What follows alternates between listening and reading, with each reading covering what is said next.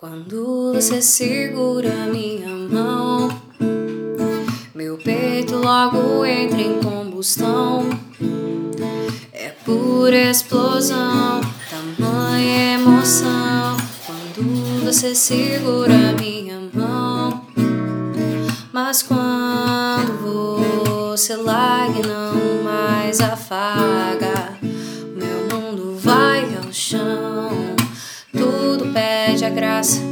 abraça, me traz a paz que tem no teu perdão. Tudo logo passar, não, não disfarçar, porque só passa quando temos união.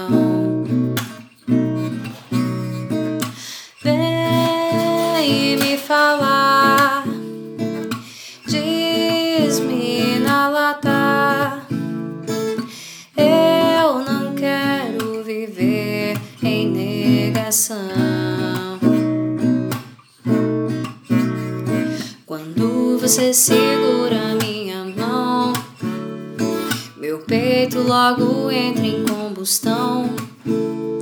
É pura explosão, tamanha emoção. Quando você segura minha mão, mas quando você afaga, se junta e não larga, e tudo acaba num colchão, tudo ganha Me abraçar, me faz sentir bater teu coração. Tudo agora é massa. Vem cá e não se faça. Porque a clareza não permite confusão.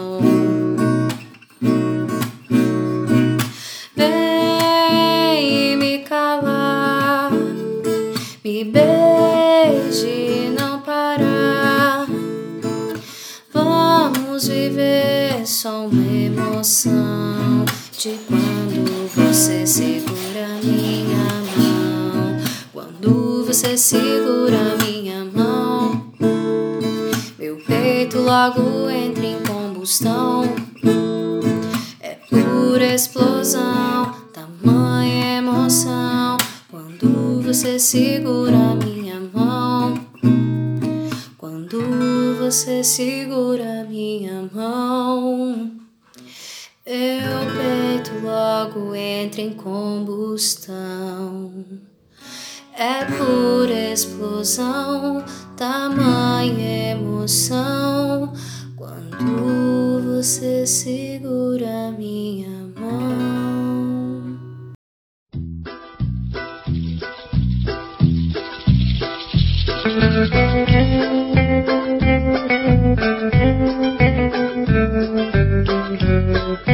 Coletive Som, a voz da arte. Esta mañana me levantado. Oh, bella ciao, bella ciao, bella ciao, ciao, ciao. Esta mañana me levantado y he descubierto al invasor. Oh, partigiano, contigo. Oh, bella ciao. Bem-vindos ouvintes ao Coletive Som, a voz da arte e da cultura. Esse é o podcast do Coletive Arte, sempre trazendo convidados ilustres e com grandes contribuições ao campo da arte e da cultura local, regional e brasileira. Aqui quem fala é Patrícia Maciel. E hoje temos uma música autoral de Vivi Rocha, convidada do Coletive Artes. A galeria de arte é de Jean Pico e o nosso vídeo é de Fábio da Silva Barbosa. E eu sou Luciano Chaber.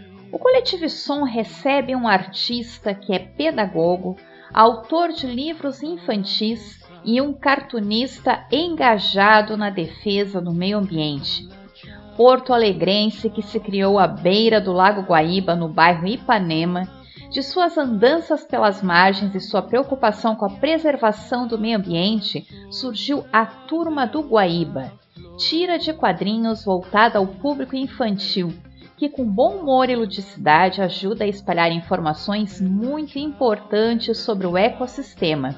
Seja muito bem-vindo ao Coletivo Som Jampico.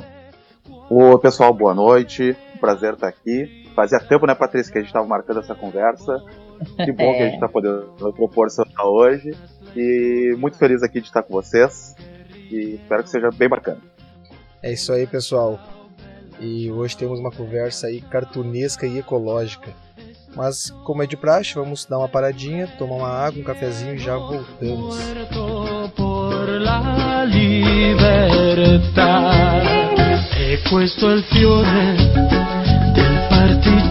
E bella ciao, bella ciao, bella ciao, ciao, ciao.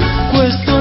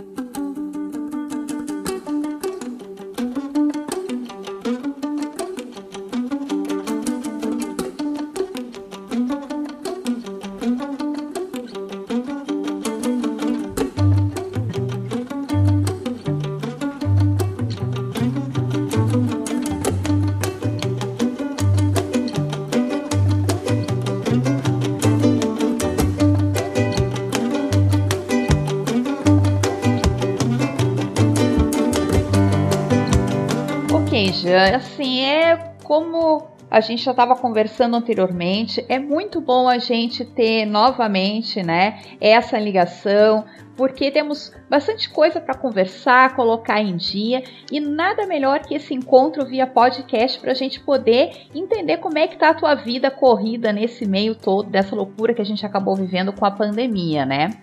Para começar a nossa conversa, eu queria saber de ti o que, que esse Lago Guaíba de Porto Alegre, no Rio Grande do Sul, significa para o Jampico? Ah, que bacana. Bom estar aqui, Patrícia. Há muito tempo. Olha, o Guaíba para mim é, é, uma. Antes dele ser uh, uh, uma paixão, ele é uma realidade muito presente na minha vida desde criança. Porque meu pai sempre gostou de navegar. Ele na infância dele, né? E depois, como já adulto, como meu pai, sempre gostou de navegar. Então eu cresci fazendo assim todo sempre o, o, caminho assim aqui, Zona Sul, né? Além de eu morar sempre aqui em Ipanema, na Zona Sul, que é bem pertinho do Guaíba, então sempre estar com ele por perto, vendo ele. Eu navegava lá pro lado de Itapuã, então eu também cresci tomando banho no Guaíba. Quando eu vi as pessoas falando que o Guaíba estava sujo, eu já sabia, né? Mesmo que eu não soubesse porquê, não soubesse as explicações, né? Como criança que eu era, eu sabia que o Guaíba estava sujo em alguns lugares e que eu podia desfrutar dele, tinha essa, esse privilégio, né? Então sempre foi muito próximo. Né? Como criança eu pescava lambari na Guaíba, uh, uh, vi muita tartaruga, vi, vi muito da fauna assim. E depois de velho, quando pude estudar isso, aí a minha paixão realmente, né, aí tomou conta. A gente sabe, a gente sabe que é, é que é o Lago Guaíba, né? Mas ele é comumente chamado de Rio Guaíba. Como é que tu chama ele? Olha, cara, isso aí, Luciano, é indo atrás, assim, né? Eu sou pedagogo, eu não sou da área uh, da, geogra da, geografia ou da biologia, né? O pessoal que, que se empenha mais nessa discussão. Eu tenho até uma tirinha que eu falo, assim, no, duas pessoas brigando, é lago, é rio, é lago, é rio. E aí o, o jacaré pergunta pro peixe, assim, uh, tá, e pra ti o que que é? Pra minha casa, né? então eu parto, assim, da ideia de que o Guaíba é, o Guaíba é uma coisa única, assim, né? Essa questão dele ser rio, ser lago, Uh, eu gosto muito da definição que tem do, do, Atlas Ambiental de Porto Alegre, né? De que é lago. O, o, tem um grande defensor do, do, da, da, visão do Guaíba como lago, né? Como referência, é o Waldo Menegatti, né? Do, do, Atlas Ambiental de Porto Alegre. E o, o Guaíba, ele, ele tem características de lago e um dos argumentos que todo mundo usa, assim, né? Ah, é porque a, proteção, a lei de proteção ambiental para o rio é maior do que por um lago, né? Dando a entender que tipo isso seria uma coisa de especulação. E ele fala, uh, ele fala assim que, olha, essa lei, né, O, lago devia ser mais protegido que um rio até, né? Então, se a lei está errada, a gente não pode dizer que o Guaíba é uma coisa se ele é outra. Né? Então, eu gosto da definição de lago, embora o lago realmente, uh, juridicamente falando assim, ele vai estar menos protegido, uma questão de margens, né? Mas são questões diferentes, né? São, são planos diferentes, porque o Guaíba ele tem uma vegetação típica de lago, ele tem a, a, água fica muito tempo parada, embora ele tenha um fluxo de canal lá no meio que é rio, assim, que a água realmente corre em uma direção só. Em geral, a água dele fica parada, tanto que a gente pode ver a sujeira nas margens. E a gente pode ver que as ondas um, dia variam para um lado, outro dia variam para o outro, né, conforme o vento. Então eu penso nele como lago, mas eu tento nas minhas historinhas deixar não, não ainda eu, eu, quero em algum momento poder nas historinhas abordar isso, né? Mas como eu não abordei ainda, eu chamo de Guaíba, eu chamo de casa. Boa definição. E, e, foi o Lago Guaíba que te inspirou a questão da arte. Como é que a arte foi parar na tua vida? Foram coisas diferentes, assim. E para mim, uma das grandes felicidades é que a turma do Guaíba me permite juntar muitas paixões, né? Mas eu sempre fui desenhista, assim, desde criança, sempre gostei muito de quadrinhos. Eu lembro quando eu era criança, que eu, que eu olhava as historinhas e eu não sabia ler, né? Então eu via aquele balãozinho cheio de letra. E eu entendia que ali tinha um universo que, que para mim ainda não era. Eu não conseguia entender e eu queria entender. Então eu já eu, eu me interessei por ler e escrever muito cedo. Uh, depois dessas coisas, né, eu sou pedagogo hoje, né, eu jamais vou falar mal dos professores, mas a gente sabe que às vezes o ensino na escola, às vezes ele é muito defasado e às vezes até a questão de um professor ter que lidar com muitas crianças, ele não consegue lidar com a especificidade e as necessidades, né, e o tempo de cada criança. Então a minha história como leitor, ela, os quadrinhos, eles né, começaram a minha história como leitor. Quando eu entrei na escola, eu meio, que burocratizei né, a minha relação com a leitura e aí eu deixei de ser um leitor entusiasmado. Eu só fui me entusiasmar novamente com a leitura quando eu saí da escola, porque daí eu resolvi ser quadrinista, né? E aí eu achei que eu tinha que ter uma relação melhor com a leitura com a escrita. Então aí eu passei a me arriscar mais a escrever, comecei a ler bastante. Cheguei a querer fazer um curso né, de letras antes de, de escolher ser pedagogo. Mas a arte sempre presente, sempre presente. Uh, inclusive até o curso de pedagogia ele foi uma coisa também que foi meio por acaso, assim, porque a minha ideia era fazer um curso já quando eu desisti das letras era fazer artes visuais. Então eu sempre quis trabalhar com desenho, sempre me, me considerei assim um desenhista, um quadrinista. Eu não tenho um, um, estilo muito variado, tem desenhista que domina vários traços, né? Eu tenho o meu traço assim, e eu gosto muito de criar as histórias, né? Eu gosto de desenhar, criar as minhas histórias e poder desenhar elas depois. Então, quando eu pude fazer a turma do Guaíba, uh, eu pude juntar a minha paixão pelo desenho, pude juntar a minha paixão pela educação, então eu já estava, né, já estava estudante de pedagogia, e, e também a minha paixão pelo Guaíba. Pude juntar tudo no mesmo, então me traz muita satisfação, assim, porque além da liberdade autoral, de fazer as minhas historinhas do jeito que eu quero, uh, uh, né, sem interferência realmente da maneira que eu acho mais adequada, poder desenhar, poder escrever e poder estar tá falando sobre o Guaíba, né? Que é um assunto que me encanta. Me diz uma coisa, uh, citou os quadrinhos, né? Tu te alfabetizou com os quadrinhos ou foi só só a curiosidade da, daqueles quadros? Eu não vou dizer que eu me alfabetizei, mas eu já cheguei bem pronto. Né? Eu já cheguei com domínio, assim, eu posso dizer que eu já sabia as letras, já sabia sílabas um pouquinho, assim, então eu já cheguei silábico, assim, né?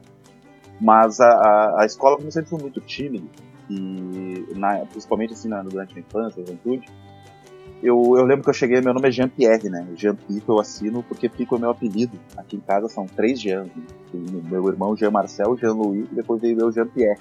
Então só com apelido funciona. E aí eu assino meus desenhos como Jean Pico. Né? Mas meu nome é Jean-Pierre. E na escola, eu lembro quando eu cheguei no meu primeiro dia da primeira série, a professora botou os, os catazinhos com o nome de todos os alunos e eu olhei Jean-Pierre. Meu, único, meu era o único nome com dois R's. E aí eu já fiquei na dúvida, assim, não, meu Deus, eu achei que eu sabia ler e escrever, eu já falei, não, não sei, né? Já fiquei super inseguro, assim, achando que eu não sabia nada. Mas eu já tinha, assim, uma, uma noção bem grande, assim, eu já conseguia. Eh, eu tinha um interesse principalmente, né? Mas já com uma base. E, e dos personagens de quadrinhos, né? Uh, quais são os teus favoritos, assim, e quais os cartunistas que mais te influenciaram, assim, ou te influenciam ainda hoje? Quando eu comecei, cara, meu, meu primeiro, assim, foi o Garfield. Cara. O Garfield foi quem me fez ser desenhista, né? Eu amava, amo até hoje as tirinhas do Garfield. E tinha um álbum dele, então eu ficava copiando aquilo. A primeira coisa que eu aprendi a copiar na minha vida foi o Garfield. E, e depois eu fui ficando... Eu gostava muito, sempre gostei muito de Maurício Souza. O, o, o meu, meus pais eles me garantiram, isso foi uma coisa assim que, que na educação faz muita diferença, né? Além de eu sempre ter papel, caneta, lápis, borracha à disposição, sempre, sempre tive. Assim, isso nunca foi um problema para mim. Eu vejo que tem crianças assim que, que, que não tem dizer, não tem, né? E eu fico, puxa vida, eu tive, sempre tive isso. Né? Além disso, eles também me proporcionaram assinaturas de revistinhas em quadrinhos. Na época eu ganhava, eu assinava do Walt Disney. Eu preferia o Maurício Souza, mas eu, ele, meus pais assinaram do Walt Disney. E hoje eu sou muito grato porque eu acho que tem uma riqueza que é diferente ali, né? Embora eu goste muito do Maurício de Souza, assim, o, são traços muito mais variados, estilos de histórias muito diferentes também. Então eu acho que também me enriqueceu bastante o próprio Walt Disney. Depois, na adolescência, cara, aí eu descobri o chiclete com banana, né? O Laerte, Angeli, o Glauco, mais tarde o Adão e o Torres Garray, né? Uh, uh, esse pessoal, assim, mais mais da contracultura, vamos dizer assim, né? Um humor mais ácido, assim. E aí isso aí foi uma referência. Quando eu realmente decidi ser quadrinista, cartunista, essa foi uma influência bem forte para mim. Com a turma do Guaíba, eu posso dizer assim que é a minha referência mais. Uh, por mais que, que, seja difícil fazer a relação, é o Calvin, Calvin Haroldo. Pela questão das tirinhas assim sequenciais, né? Que ele, ele faz uma história ele conta uma tirinha, ela conta uma piadinha, conta alguma historinha, né? Mas elas se emendam uma na outra e contam uma história maior muitas vezes. E dá um trabalho desgraçado para fazer, mas é, é, um desafio interessante e é muito legal. Assim, eu gosto de ler, eu gosto do traço. O Bill Watterson, assim, quem não teve a oportunidade de conhecer um pouco dele, do artista, né, o Denilson do Calme, vale muito a pena, assim, porque é um exemplo de integridade artística. Eu tenho um livro dele sobre os 10 anos do Calme e ele fala sobre assim, as coisas, como ele se motivava a desenhar e ao mesmo tempo como ele defendia a, a, a arte dele, assim, em questões de sindicato, de jornais, né, de publicação. E ele sempre se manteve íntegro, assim. Né? Hoje em dia a gente não vê, por que, que não tem um desenho do Calvin, por que não tem um filme do Calvin, né? Porque ele não deixou, ele dizia, cara, eu fiz sobre essa história em quadrinhos, vai ser história em quadrinhos. E o pessoal dizia, pô, mas eu quero te deixar rico e eu não quero. Não quero fazer isso. Né? Então eu acho isso muito legal, assim, né? É muito bonita a história dele, além de uma qualidade artística gigantesca. E eu, particularmente, assim, eu não tenho nada contra as adaptações, eu sei que, tem coisa muito boa, mas eu, quando eu vejo um filme do Garfield, ou um desenho do Garfield, para mim dói, assim, porque como eu cresci lendo as tirinhas, eu tenho o Garfield num tom de voz, eu tenho tudo na minha cabeça que é muito diferente disso tudo que aparece, né?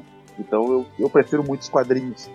E acho muito legal, assim, o, ler o Calvin até hoje para mim é uma diversão e uma referência. E eu queria saber também de ti, Jean, é, como é que funciona essa questão hoje, por exemplo, né, de quem trabalha com quadrinho, com cartoon atualmente no Brasil? Tu acha que hoje existe um espaço maior, existe um espaço reduzido de acordo com as limitações que a cultura tem enfrentado atualmente? É uma coisa bem complexa, né, Patrícia? Porque assim, espaço se tem como nunca se teve com, com a internet, né? Mas ao mesmo tempo que a gente percebe nos jornais, nas editorias dos jornais, né? Cada vez menos, né? Antigamente tu tinha muito quadrinho, tinha chargista, tinha né, bastante pessoal assim dessa área, né? E hoje em dia esse espaço, vamos dizer assim, remunerado, o cara que é contratado para fazer isso, eu acho que ele é bem mais reduzido. Embora no campo da internet, eu te confesso que eu sou bem ruim nessas coisas, eu apanho, eu, eu, eu falo para as pessoas, eu não, eu não superei o Orkut ainda. Chegou o Facebook, eu ainda não me adaptei, agora já estou no Instagram, então eu não entendo dessas coisas. Parece que tem gente ganhando dinheiro com isso, eu realmente não sei dizer, não sei como é que fazem. Mas assim, é um espaço para exposição, né? Tu pode expor o teu trabalho. Uh, no modelo que eu cresci, assim, que, que o próprio Jorginho Ilustrador, que aliás, deixa eu mandar um abraço, né? Hoje, na minha época, assim, quando eu e o Jorginho, né, nos conhecemos, a gente estava publicando livros, indo atrás de jornais, né? Então, naquela época, desenhista era de publicação impressa eu sou um pouco dessa época ainda, eu ainda gosto da coisa do papel, né? Então eu não me adaptei muito à questão da internet, não sou bom nisso. Mas eu sei que tem muita gente, eu mesmo conheço alguns artistas assim, cartunistas, né? Que a internet me possibilitou conhecer e que eu acho maravilhosos. Né? Então eu acho uma coisa bem estranha, assim, bem esquizofrênica, né? Por um lado tem espaço, mas oportunidade de trabalho naquele modelo tradicional antigo, né? De trabalhar para alguém, tá? O dia inteiro produzindo para algum veículo, eu vejo que esse espaço diminuiu e tu acha que, que essa limitação, né? Tu falou que a, as pessoas, os artistas, né, assim como tu, conseguem chegar ao maior público, porém não tem uma casa de trabalho, não tem aquele, aquela, uh, como é que explicar, aquela garantia, né, como eram as antigas editoras, o pessoal do jornal. Tu acha que isso pode prejudicar uh, a curto ou longo prazo, assim, os artistas que vierem, a nova, nova leva de artistas? Porque daí eles vão estar tá com esse. Que já é complicado ser, ser quadrinista no Brasil, né? É, já tem o ditado que quadrinista acaba passando, passando necessidade porque é uma arte. Não, não é uma arte uh, glorificada assim como, como cinema, por exemplo, né? Uh, tu acha que essa limitação dessas empresas, das editoras, pode uh, contribuir para a diminuição de artistas novos? Eu olho, isso é uma questão também assim que, que eu me pergunto, porque uh, uh, quando a gente é, por exemplo, contratado de alguém, tem duas questões, né? Tu tem um prazo, tu tem um pedido, né? Tu, tu cria em cima de uma demanda. E isso às vezes é limitante por um lado, mas claro, né? Também traz o desafio de criar isso tudo. E, claro, a da remuneração, né? A pessoa tá te pagando, é uma encomenda, né? Hoje em dia eu acho que as pessoas têm que criar mais as próprias oportunidades. É, parece aquele papinho assim, né, de empreendedorismo, mas não é não é isso. Mas ao mesmo tempo assim, quando tu vai fazer a tua obra, se tu não tem alguém te encomendando, tu precisa criar né, o que tu vai que tu vai fazer. Tu vai, vai ter que criar a tua própria linguagem. Né? No meu caso com a turma do Guaíba, uh, uh, como é que foi que aconteceu? Né? Eu estava dando aula, estágio no DEMAI, lá no Departamento Municipal de Água e Esgotos, e sentia a necessidade de criar um material que me ajudasse a dar aula. E como eu tinha facilidade de desenho, aí eu criei o peixinho, tendo a história, essa coisa toda. Mas, ao mesmo tempo, depois, quando isso virou uma série, né? Porque no começo foi só uma obra, era só pra me ajudar nas aulas mesmo. Depois acabou virando uma série, e como série, assim, foi, pra mim foi uma oportunidade de fazer o que eu queria, né? De poder criar, uh, por mais que seja, assim, quadrinhos educativos, então não é uma coisa, assim, que eu vá, vá despirocar muito, assim, né? Que vá fazer uma coisa muito, uh, muito pesada, né? Eu tive liberdade, assim, eu posso tomar, eu, eu, os erros que tem ali são erros meus mesmo, né, não são que nem outros casos de trabalho por encomenda, onde a pessoa vai mudando o teu trabalho, porque, enfim, né, é uma encomenda, ela quer que fique do jeito que ela... E, e tu vai perdendo a autoria, né. Então, tem esses dois lados, né. Eu acho que os artistas de hoje, eles vão ter esse desafio de achar a linguagem deles uh, uh, e ter que criar os próprios desafios para isso quando tu tá num lugar onde te encomendam, onde te dão essa demanda, tu, bem ou mal, tu já tem uma diretriz, tu corre atrás, assim, né? E é um baita de um exercício, assim, às, às vezes que eu tive a oportunidade de desenhar uh, regularmente, assim, seguido, foi uma baita de uma experiência. É muito legal, assim, poder fazer isso. Mas hoje em dia, se a gente não conseguir uh, uh, achar a nossa própria linguagem, né, nosso jeito, a, a nossa expressão artística, e, e, achar a nossa coerência, eu acho que é mais difícil a gente criar o nosso público. Até porque a internet tem muita opção e tem muita coisa boa.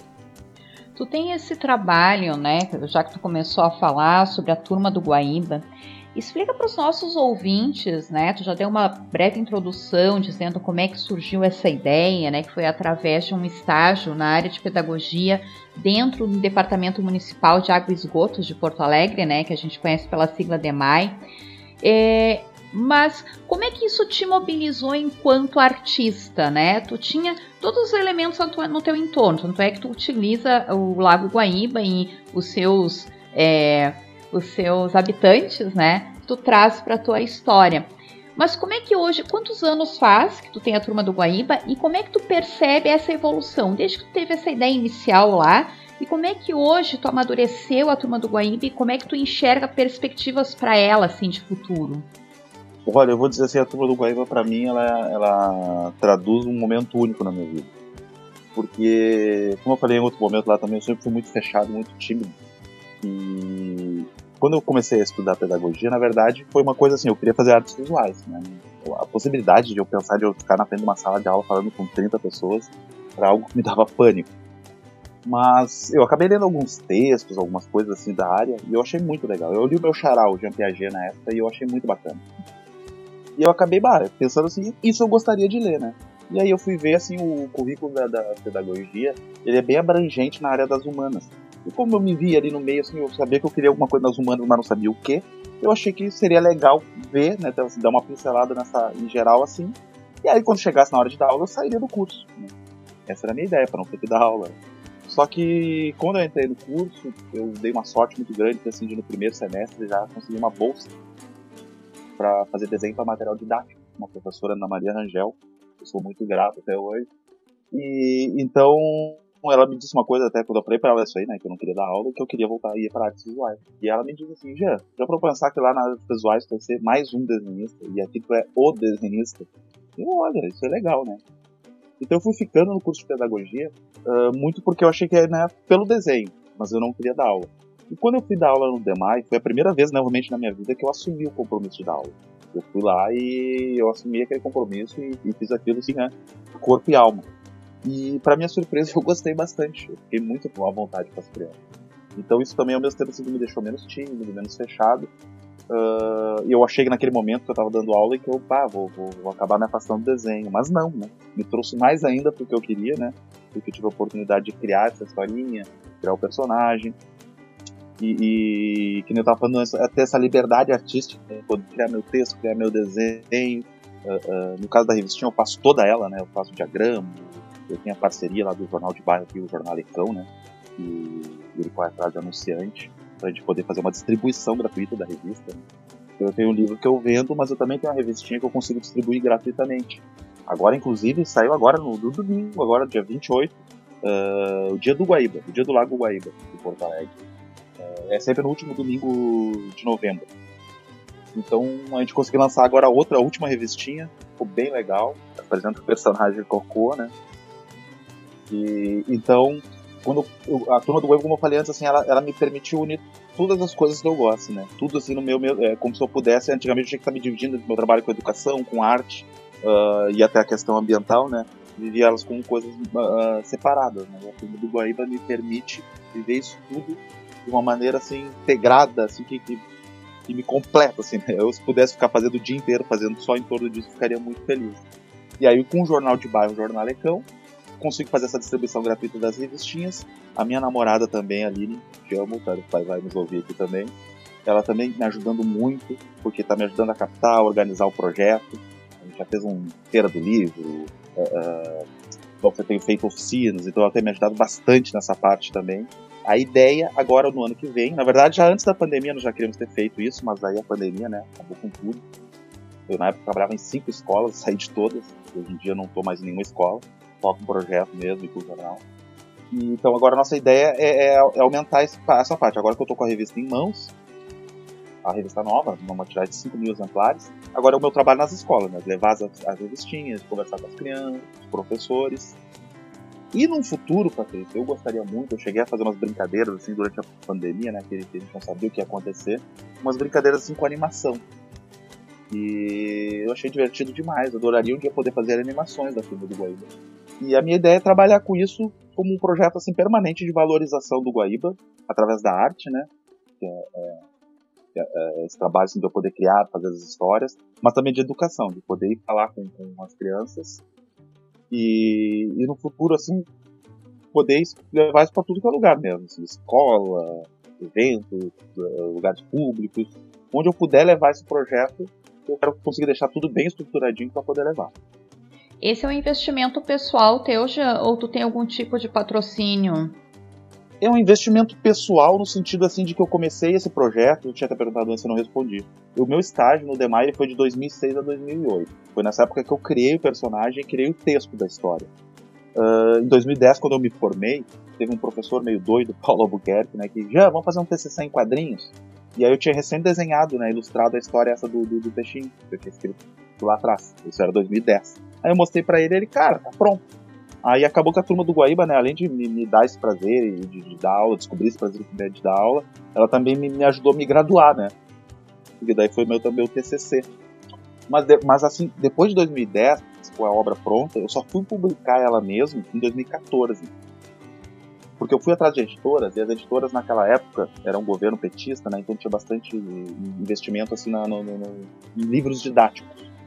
E a editora, as editoras que eu conversei, elas foram muito honestas comigo e disseram: olha, a chance de ganhar dinheiro com o teu livro é fazer uma tiragem gigantesca, Brasil inteiro, se a gente falar de Guaíba, restringe, né? Então eles queriam mudar a história, também me falaram assim que a porcentagem que eu ganhei seria 6% quando vendesse, uma coisa assim que, tipo assim, por uns 600 reais eu ia perder os direitos da obra, ia ter que mudar ela, e eu não gostei disso. E aí eu acabei conversando com o jornalecão, que me. Tipo assim, cara, vamos fazer que nem jornal de bairro, né? Vamos botar anúncio e vamos botar de graça. E aí eu adorei isso aí, né? E aí foi aí que a historinha que era um livro virou uma série. E aí virou série História em Quadrinhos. Então, depois que a gente começou a publicar a primeira revistinha, foi sair em dezembro de 2014. Agora, em 2021, a gente está lançando a nona revista. a, teve uma revistinha que são as historinhas em quadrinhos e, e, teve uma revistinha também de atividades que a gente lançou no meio. Nesse meio tempo, assim, eu nunca ganhei dinheiro com isso, né? A gente só correu atrás para poder bancar realmente a, a publicação do, das revistas da distribuição gratuita. O livro foi com a lei, com o auxílio da lei Aldir Blanc, né? Que me ajudou a fazer o livro. Então, eu, o investimento, eu, eu, não posso dizer que eu não tenho ajuda, né? Porque todo, cada revistinha teve vários anunciantes, né? Às vezes com um valor bem pequenininho, mas vários que ajudaram a poder distribuir gratuitamente. Mas um apoio, assim, aquele assim, uh, uh, que apoia o projeto, agora que estão começando a surgir alguns, tá? O Seguro Gaúcho deu um apoio muito importante, o Cicred também. Então, agora eu tô achando que a gente vai conseguir estruturar o projeto de uma maneira assim mais, mais organizada, porque está começando a surgir alguns apoios. Uh, tu falou bastante, né, da, da turma do Guaíba. Uh, fala para nós então, comenta aí o, o, quais são esses personagens da turma do Guaíba e qual é, qual é que é a, os temas abordados nesse quadrinho? O, tudo começou foi com a Lambari, né? Eu achei, eu tava um dia na, na, no saí do trabalho, saí do Demar, inclusive, fui almoçar. E aí eu, sei lá, me veio na cabeça esse nome, a Lambari, eu achei isso genial na hora. E aí já fiquei com essa coisa. Aí comecei a escrever uma historinha em cima de um personagem, a Lambari, que eu pudesse explorar as situações da, das oficinas, né? Quero explicar o tratamento da água, o tratamento do esgoto, cuidado com o lixo. Né? Mas eu queria fazer uma coisa bem lúdica, né? Porque é um assunto assim que, que às vezes o adulto tem, tem dificuldade, quem dirá as crianças, né? Então eu queria, eu queria fazer uma abordagem bem, bem, bem leve, divertida. E aí eu comecei a viajar nisso. No começo era só o Alambari, né? Depois, com o tempo, eu fui achando que eu tinha que botar a turma toda. Então, na primeira história, eu até forcei depois a barra, assim, de apresentar os personagens, mas eles não tinham nome, nada. Hoje em dia, cara, eu tenho 10 personagens. É o Alambari, tem um jundiá, um peixe jundiá, um peixe pintado, tem um jacaré, uma capivara, um sapo, uma cobra, uma garça e um biguá. São 10 personagens, são todos animais vertebrados, né? Mas eu quero, assim, na verdade, com a turma do Guaíba, abrir um leque, assim, para botar todos os tipos de personagens, né? Botar inseto, botar lesma, uh, eu quero botar plantas também como personagens. Tem duas crianças que participam também, elas nem têm nome ainda. A minha ideia é fazer uma espécie assim que a turma do Web seja tipo Simpsons, assim, sabe? Com toda uma cidade, com todo um universo de personagens, e depois eu possa explorando uh, uh, mais pontualmente segundo as características de cada um, né? Atualmente, eu estou fazendo uma série de tirinhas, que eu falei que eram inspiradas no Calvin, porque são tirinhas sequenciais. Elas têm, assim, elas, embora elas tentem ser independentes uma tirinha da outra, né, contar uma piadinha final de cada uma, elas deixam um gancho para a próxima e que no final vão contar uma história e é, eu quero, né, com essas tirinhas, apresentar o saneamento básico. Que para mim é uma coisa assim muito importante. As crianças ter essa, uh, crescerem, né, tendo uma noção, né, do que, que implica o saneamento básico. Então, saber que a água tem que ser cuidada, que o esgoto tem que ser cuidado, que o esgoto tem que ser gerido, para onde vai isso tudo, da onde vem. Então, eu queria deixar essas, é, abordar essas questões e deixar esses ganchos para os professores depois se aprofundarem, né? poderem explicarem melhor. Mas também eu queria criar uma referência positiva para o Guaíba.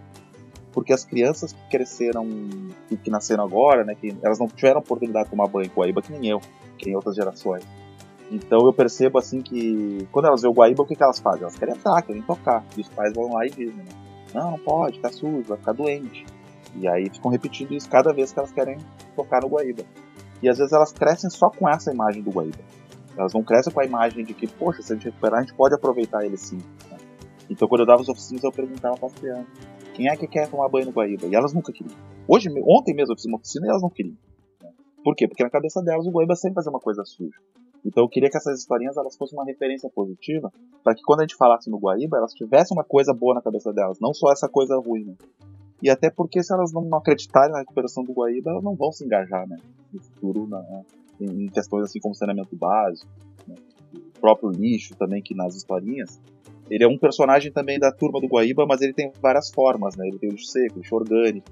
Nessa revistinha eu estou apresentando o Cocô. Então eu, o lixo é um personagem da turma do Guaíba também. E eu tento, a, o meu objetivo era não apresentar como um vilão.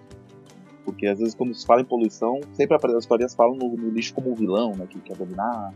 E na verdade eu pretendo apresentar o lixo como uma vítima. Né? O lixo ele queria ir para casa dele, que é a lixeira, enfim, o, o local adequado para ele, né? E ele não vai lá porque as pessoas jogam ele no lugar errado. Então a minha ideia é mostrar que o lixo só é ruim no lugar errado. E aí que a turma do Guaíba, e com as crianças, quer convencer as crianças para levar o lixo para casa dele, para casa certa dele. Me diz uma coisa, tu, tá, tu distribui esses quadrinhos, né, é, gratuitamente, como tu já falou, né? Tu, tu recebe colaboração para fazer impressão e não ter custos e aí distribui.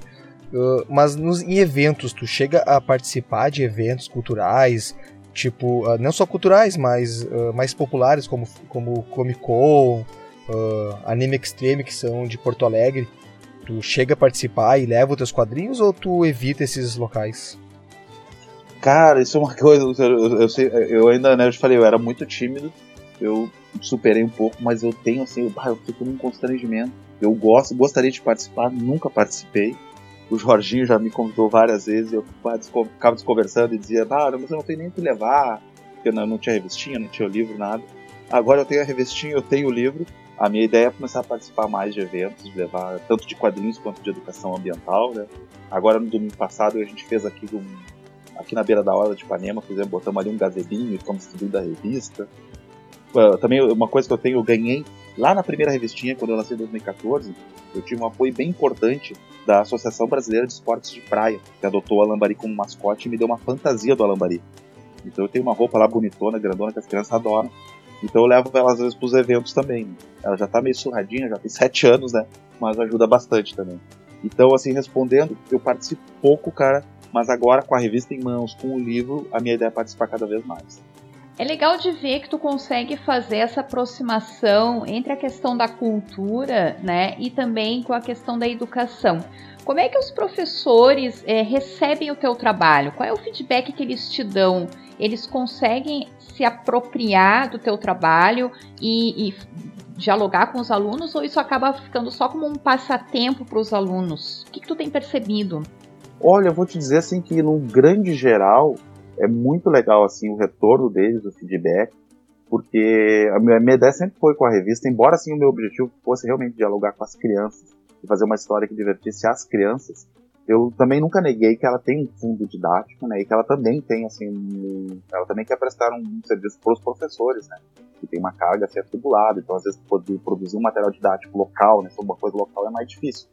Então eu percebo assim que, que tem muitos professores que encantam com o projeto, que adoram. Hoje mesmo eu fui numa escola onde a professora já quer que eu volte, né? Os, os alunos cheguei lá estão cheios de perguntas, então tu via que a professora trabalhou com eles os temas, né? Isso é muito legal. Existem alguns casos onde tu vê assim que realmente é um passatempo. Assim, o professor vai lá, te larga na sala, te deixa sozinho com os alunos, os alunos nem sabem o que tu está fazendo lá, tem que te apresentar tudo, né? Mas é uma minoria, realmente uma minoria. E é sempre um contexto também, assim. Ultimamente, como a gente tem feito, assim, o pessoal, quando nos procura, uh, uh, já procura sabendo o que, que, é, né? Então, isso ajuda bastante, né? Ajuda bastante. E aí a gente trabalha várias coisas, porque os alunos têm interesse nessas questões artísticas, uh, nas questões ambientais, né? Então, hoje estão perguntando, ah, o que escreve, o que desenha? Então, tem, a gente tem a oportunidade de falar sobre muitos assuntos com eles. Tu, eu tava, enquanto nós conversávamos, eu tava dando uma olhada nos, nos desenhos, né? uh, ele tem um estilo bem, uh, bem cartoon, né? Uh, a pergunta que eu te faço, é, duas na verdade. Primeiro, tu já pensou em fazer o, a Turma do Guaíba em outros estilos, por exemplo, sei lá, estilo mangá, alguma coisa mais próxima, por exemplo, ao Maurício de Souza? E outra, porque tu escreve e desenha, certo? Tu já pensou em, em algum outro artista uh, desenhar a turma do Guaíba? Já, cara. Eu, na verdade, vou dizer que até eu mesmo gostaria muito de dar uma repaginada neles. Porque os personagens, quando eu desenhei, imagina, foi em 2010, né, já faz 11 anos. Então, algumas escolhas que eu tomei naquela época eu não tomaria hoje, né, estéticas mesmo. Mas ao mesmo tempo eu já tenho todo o trabalho, eu tenho a fantasia, já tenho toda uma história assim que eu não posso deixar para trás, né? Mas eu adoro, eu tô louco para terminar essa série agora de tirinhas, né? Que agora tá na revista 9, ela deve ir até a, a revista 12, mas eu menos, é essa sequência sobre saneamento básico. Tirinhas cômicas seriado. Mas depois disso eu vou estar com mais liberdade.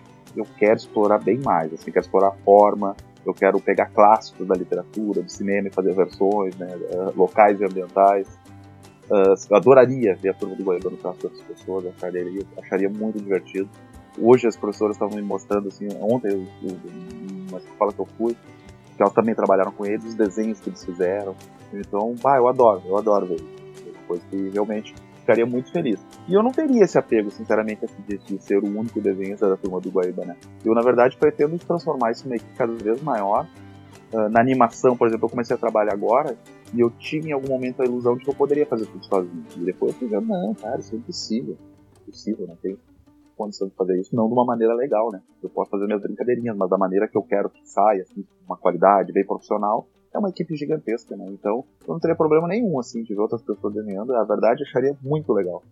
É, eu te pergunto porque a, nós, nós temos no nosso grupo, por exemplo, vários artistas, inclusive o próprio Jorginho, mas sabendo que tu é de Porto Alegre, o Guaíba é de Porto Alegre, uh, e Porto Alegre é um celeiro de muitos quadrinistas, né? Tanto que alguns até participam de eventos com a gente, e tem a própria Dynamo lá, que é a escola de desenhos do Daniel HDR. Tem vários artistas que são de Porto Alegre, estudam lá, então tem muito muitos desenhistas, muito, muitos quadrinistas, eh, cartunistas, né, que poderiam fazer essa, essa, essa obra. Mas tu não respondeu se tu gostaria de fazer em outro estilo, tu mesmo desenhar em outro estilo, tipo estilo mangá, por exemplo. Estilo mangá eu não domino, cara. Esse aí eu não sei se eu tentaria. Mas uh, eu gostaria de mudar algumas coisinhas neles, assim, fazer umas coisas mais alternativas, assim. O mangá, realmente, esse eu não. Cara, não, não, eu te confesso que eu nem conheço muito. E outra coisa que eu queria te perguntar: hoje tu tem muito consolidada a turma do Guaíba. Tu já pensou em abrir ramificações desse teu trabalho, tipo com outras turmas, com outros personagens, com outras histórias? Sim, eu gostaria. Eu gostaria. Assim, eu, eu, eu a turma do Guaíba é muito legal porque ela me preenche assim, em vários aspectos né, da vida, trabalhando com educação, com a arte, com a questão ambiental. Mas a parte artística, assim, ela uh, uh, explorar esse lado, né? Eu tive um desafio, até o Jorginho participou, estava muito presente nessa época. Uma vez de uma editora surgiu com uma demanda assim absurda assim para histórias, né? Para criar histórias e desenhar elas. E eu cheguei a fazer três livros infantis por semana, assim, ilustrado e escrito. E claro que a gente correndo perde um pouco de qualidade, porque seria bom revisar muito melhor tudo aquilo, né? Mas o desafio de chegar e ficar fazendo aquilo tudo, assim, pá, eu achei tão gostoso de fazer. Eu gosto dessas imersões artísticas, assim, né? De pegar um tema, um assunto, mergulhar nele e sair com alguma coisa depois. Eu adoraria abordar outros temas, assim, até outros públicos, né? Não só o infantil. Uh, eu não, eu tava pensando agora aqui. Uh, tu tem a turma do Guaíba, tu já. E, e, turmas de outros, de outros locais do, do, do Rio Grande do Sul, por exemplo, a turma do Rio Gravataí, tu já pensou em, em ter essa, essas outras turmas? Sim, cara. Inclusive, vou te dizer. Eu já tive umas duas vezes uma discussão assim preliminar com alguém de Gravataí. Uh, falou sobre a ideia de levar o projeto para aí, né? Porque até assim, o que acontece no meu traço ali, se vocês observarem, ele, ele é muito genérico, né? Eu dificilmente retrato um cenário real. Assim. Agora eu tenho tentado fazer mais isso, assim, botar o gasômetro, botar pontos turísticos de Porto Alegre. Mas no início ele era muito genérico, assim, bem, bem turma da Mônica mesmo, sabe? Pode ser qualquer lugar. E a minha ideia era um pouco assim, abrir esse projeto para poder levar para qualquer lugar, né? Porque a questão do saneamento, ela é comum em qualquer lugar, né? É uma necessidade de qualquer lugar. A preservação do, do ambiental, a, a, gestão do lixo, do esgoto, da água, tudo isso é muito parecido em qualquer lugar. Então, a história ela pode ser usada em qualquer lugar. Eu gostaria de levar ela para outro lugar. Já aconteceu assim de eu fiquei até surpreso, gente do Pará me ligar, porque quando eu vi o projeto, acabou que nunca andou nada, mas me procuraram, né? Ou de outras cidades, aqui de Pelotas, né, me procuraram também. Mas nunca acabou acontecendo nada, mas eu acharia muito legal. É, uh, e é, é, essa turma que eu, falei especificamente do Rio Gravataí, ela poderia até interagir com a turma do Guaíba, né? Já que, que o Rio é um, acho que um dos, das, dos finais do Rio Gravataí é justamente o, o, Guaíba, né? Exato. Um dos quatro que formam o Guaíba. É isso e, mesmo. E, então tudo interligado, né? Porque se tu pegar qualquer a sujeira, não adianta a gente cuidar do Guaíba, mas se o Gravataí tocar sujeira pro Guaíba não vai adiantar muito, né? Então tá sempre tudo muito interligado. Eu acho que esse trabalho pode ser feito realmente assim em conjunto e a gente pode criar outros personagens, pode usar as mesmas histórias, porque essa necessidade, essa demanda, ela existe. Assim, as pessoas precisam discutir esse tema em todos os lugares. Ah, fica, fica a dica aí então, né, pro pessoal que, que é artista e quiser entrar em contato com o Jean Pico para para de repente elaborar aí, né, essas ideias, não só de Gravataí, mas do estado inteiro, né? Tem a, a bacia hidrográfica gaúcha é, é bem extensa e há muitos rios poluídos, né? Muitos rios.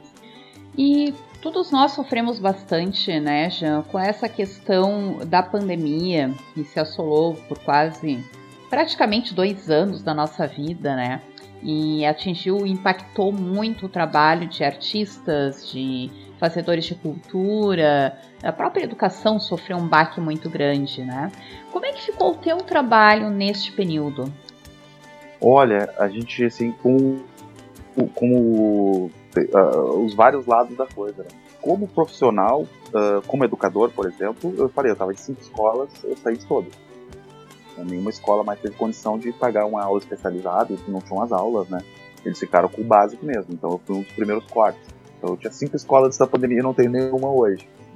Isso faz uma diferença né, bem grande. Uh, por outro lado, o fato também de eu estar em casa, de eu poder fazer, também me permitiu fazer essas imersões artísticas, assim, né? Eu terminei de desenhar toda essa sequência de histórias da Turma do Guaíba, né? Que conta a história do saneamento básico. Escrevi toda ela, tinha que terminar de escrever e desenhar. Então agora eu estou colorindo ela e eu consegui terminar essa, essa parte. Então vamos dizer que esse foi o lado positivo disso tudo, assim, né? Eu fiquei isolado em casa e eu pude me dedicar bastante para isso. Mas uh, uh, é muito ruim, assim, né? A gente vê, uh, não foi uma escolha, né? Foi uma necessidade. E, e a gente vê as pessoas à volta. Eu trabalho também com o jornal de bairro, né? A gente percebe, assim, como foi pesado, assim, como foi difícil. No começo existia muita gente ainda tentando ter solidariedade, mas depois tinha um momento que as pessoas não tinham mais para poder doar, né? Então é uma coisa muito triste assim de ver. E, e toda aquela discussão de apoio, de auxílio ou não, né? Houve um auxílio para a cultura também, embora muito a contragosto, assim como o outro, mas vieram esses auxílios. E, e se não fosse isso, nosso cenário seria muito pior. Em relação à, à educação, eu tive a oportunidade também de fazer algumas aulas com algumas escolas, uh, até por oportunidade de lançamento do livro. E assim, os professores tiveram que ser muito. Já eram heróicos, né? Mas agora virou uma coisa assim num outro nível. Porque o, esse sistema de aula. Hoje mesmo eu estava com uma turma, uma oficina onde os alunos são presenciais, mas metade da turma. Então vai metade da turma uma semana, metade outra. É muito complicado para o professor lidar com isso tudo. Então aquele formato híbrido, né? Com online e presencial, ou só online alunos, por exemplo, pais que têm três filhos e um celular, e os três filhos têm que assistir aula naquele celular, às vezes no mesmo horário. Então, esse tipo de dificuldade, nossa, isso trouxe, assim, à tona uh, várias outras dificuldades, né, estão atreladas, sejam na estrutura da família ou na estrutura da escola. Então, foi, foi assim, foi muito pesado, tem sido muito pesado para os alunos, para os professores, para os profissionais da educação, uh, essa situação da pandemia, e, e sai todo mundo muito afetado, muito o teu quadrinho é distribuído, tu distribui gratuitamente. Uh, mas tu distribui como? Tu leva nas escolas? As escolas é que entram em contato contigo? Como é que é feita essa distribuição? A gente tem os apoiadores, né? Então cada apoiador fica com uma quartinha da, da revista e aí eles veem se conseguir uma quantidade que seja interessante, né? Mas a grande maioria eu faço a distribuição eu mesmo para as escolas. O meu levar, eu a equipe, né?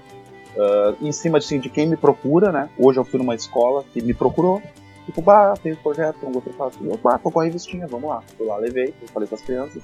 Uh, mas também a gente tem um, plano de fazer assim, atrás de 5 mil exemplares. Um feedback que os alunos, os professores já me deram é que é muito bom trabalhar com as crianças, cada uma tendo um gibi em mãos. Mas se eu vou para uma escola e entrego para cada turma 30 gibis, a tiragem vai muito rápido. Então agora a gente está pegando fazendo a distribuição assim de doar 30, 50 exemplares para cada biblioteca da escola. E daí o professor pode levar aqueles 50 para cada turma, trabalhar com eles, depois levar para a biblioteca e fica para as turmas seguintes. Até porque a história é colecionável, né? Como ela tem uma sequência, aí eles podem acompanhando tudo. Certo. Bom, Gia, a gente já está se encaminhando para o final desse podcast. E para a gente finalizar, fechar com chave de ouro essa nossa conversa, eu gostaria de saber duas coisas de ti. Primeiro, é, o que que tu tem assim a médio prazo, né, para 2022 já em vista ou já engatilhado para o trabalho com a turma do Guaíba ou com outras áreas na área do desenho? E para aquelas pessoas que têm interesse né, em escrever, em desenhar, trabalhar com essa questão do HQ, né, do cartoon, e tem às vezes medo ou acha que não tem possibilidade de fazer, deixa um recado para esse pessoal. Bom, uh, o, o meu plano para o ano que vem, na turma do Guaíba, eu quero lançar mais três ou quatro edições da revista, tá?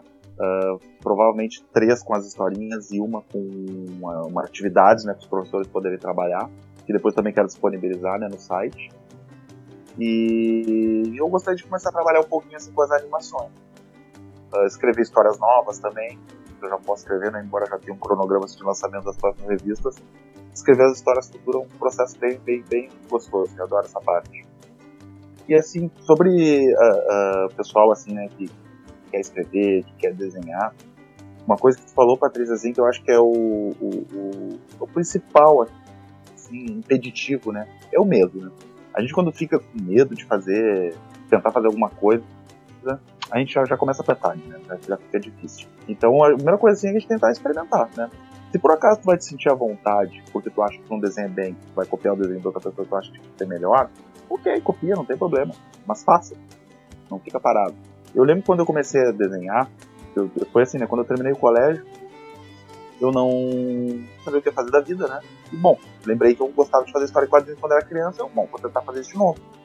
Do bem ou mal, eu ainda desenhava um pouquinho nos cadernos, né, na verdade, na sala de aula. E aí resolvi fazer isso. Eu percebi, né, que eu falei que eu precisava é, ler, escrever melhor, mas eu não sabia escrever. Então, nas primeiras histórias que eu desenhei, eu pegava texto dos outros. E eu, eu só lembro assim que eu ficava com esse mantra de eu não sei escrever, não sei escrever. E de tanto escrever história dos outros, né, de pegar o texto dos outros, porque na hora que vai adaptar para um quadrinho, tu muda, porque enfim, tem que caber no balão, porque divide né, a, a frase em outros balões, enfim, tem que, tu tem que achar o espaço de tudo né, e o tempo de tudo dentro do, do, passar né, do texto para a ilustração. E nessa adaptação, quando eu vi, eu estava mudando tanto o texto dos outros que eu já estava fazendo o meu. Eu nem percebi. Quando eu percebi, eu já estava fazendo o meu. Mas eu percebi que eu gostava de fazer o texto, né? Que era um prazer para mim fazer o meu texto, eu escolher o meu texto então, se fosse os meus erros, que sejam os meus erros, né? E poder arriscar fazer cometer os meus erros e poder desenhar eles. Uh, uh, desenhar, quando a gente está falando de desenho, né?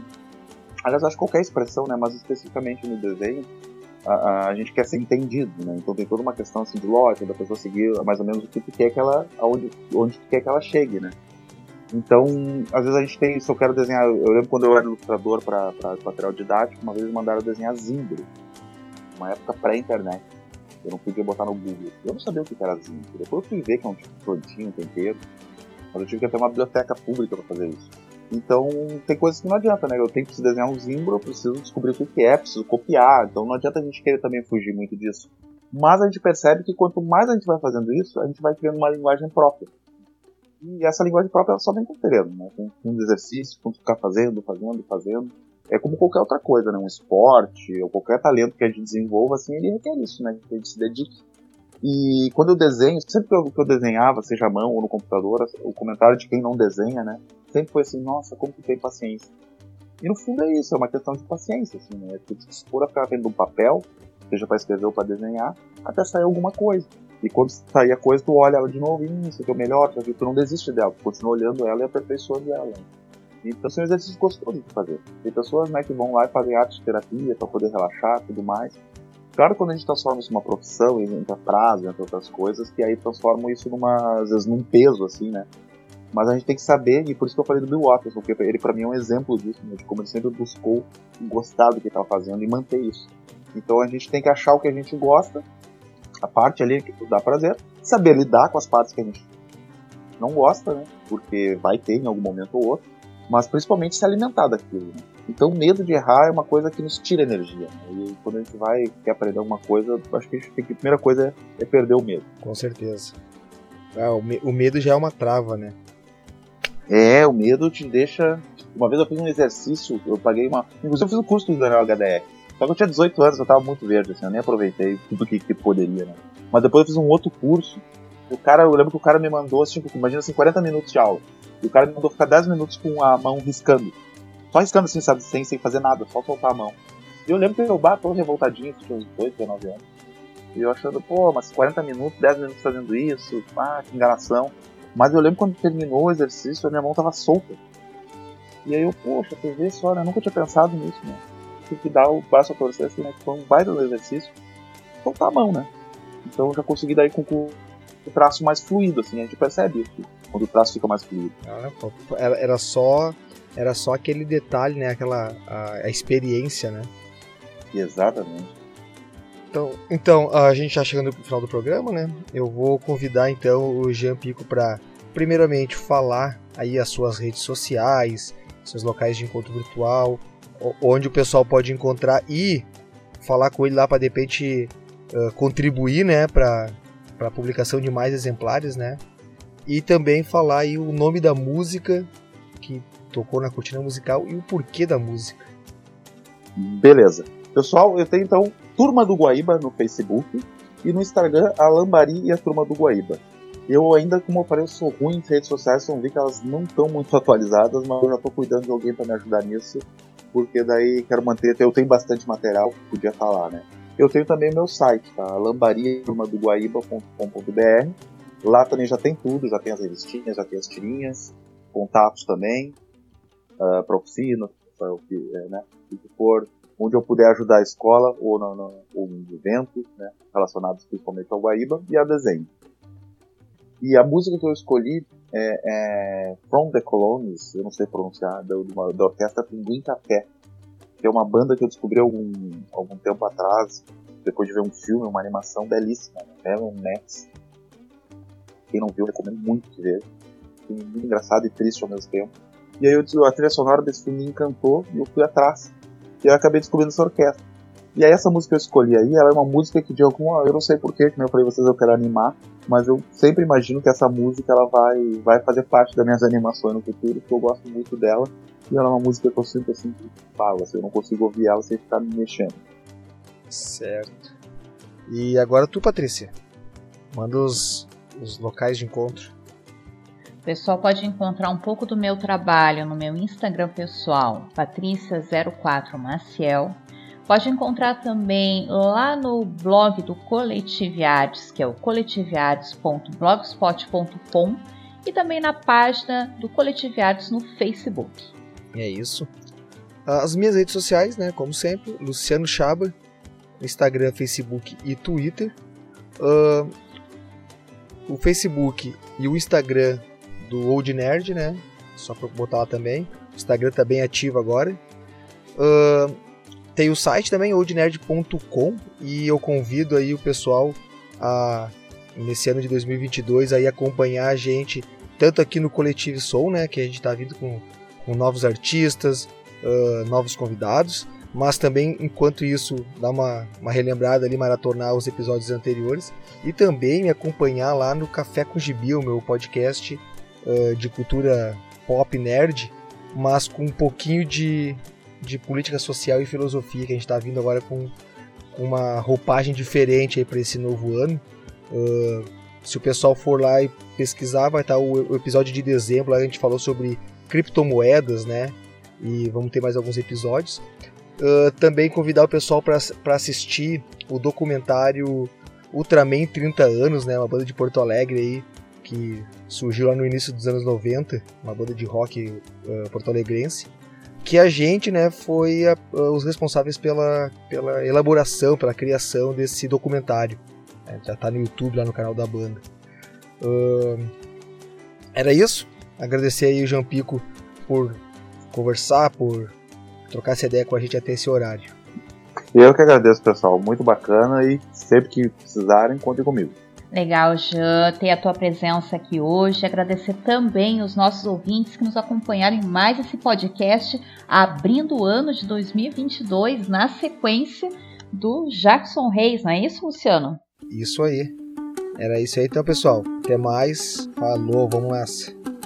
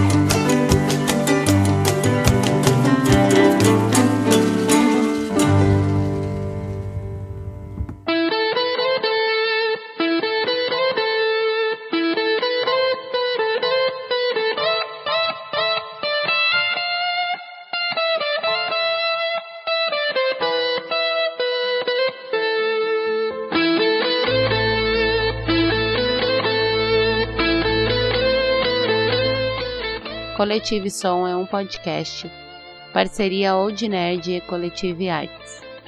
Operadora técnica, Jéssica Miranda. Roteiro, Jorginha e Patrícia Maciel. Edição, Luciano Chaba. Apresentação, Patrícia Maciel e Luciano Chaba. Apoio, Coletive Arts, Old Nerd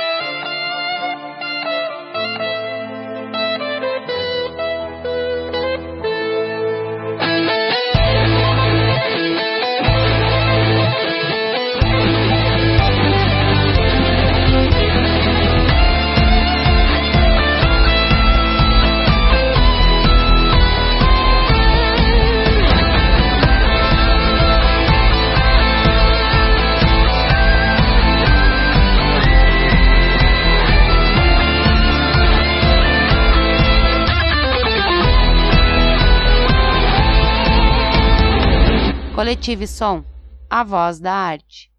Este podcast faz parte da Podcast E. Conheça os demais podcasts acessando podcaste.com.br.